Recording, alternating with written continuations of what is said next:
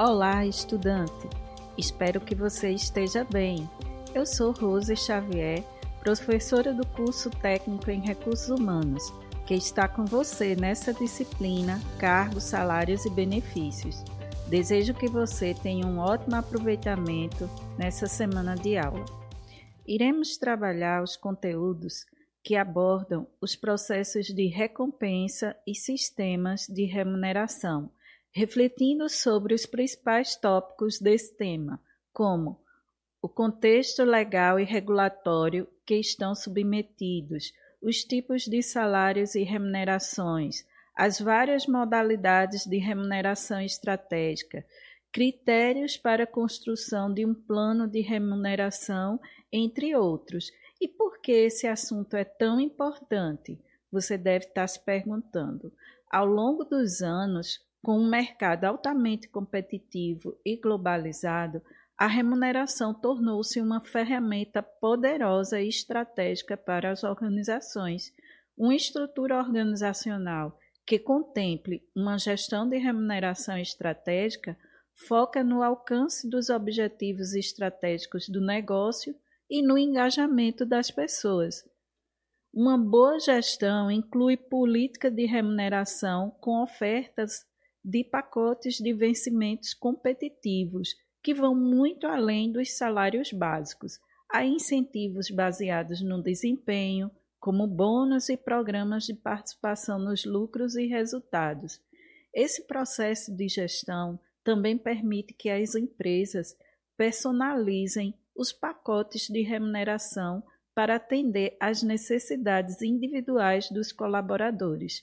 A empresa também pode dar ao colaborador a liberdade de escolher os benefícios que melhor atendem às suas necessidades.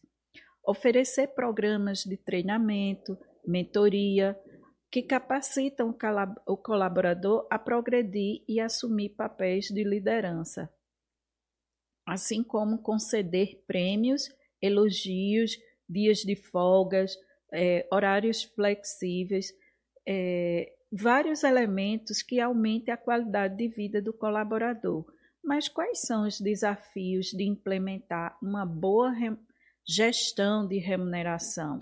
Podemos dizer que existem vários, porém, o maior deles é encontrar o equilíbrio interno entre as necessidades da empresa, as expectativas dos colaboradores, a viabilidade financeira e a sustentabilidade dos programas e ainda assim ser atrativa no mercado. Estruturar uma gestão de, de remuneração eficaz requer um processo cuidadoso e planejado.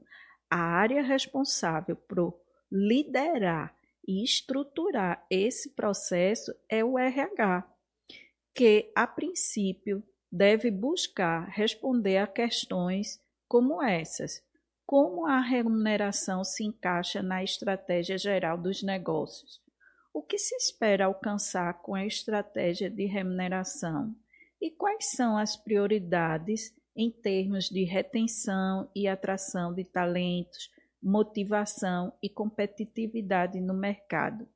Essas e outras respostas você vai encontrar nessa unidade o conteúdo dessa semana vai te ajudar a responder essas e outras questões. Então, explore todo o e-book, vídeo-aula, que está fantástica, pois irei entrevistar um especialista em recursos humanos com uma vasta experiência acadêmica e atuação empresarial. Além disso, explore os destaques, que também estão super interessantes participe ativamente dos encontros e fóruns, pois é uma grande oportunidade para esclarecer dúvidas e fazer aquele network.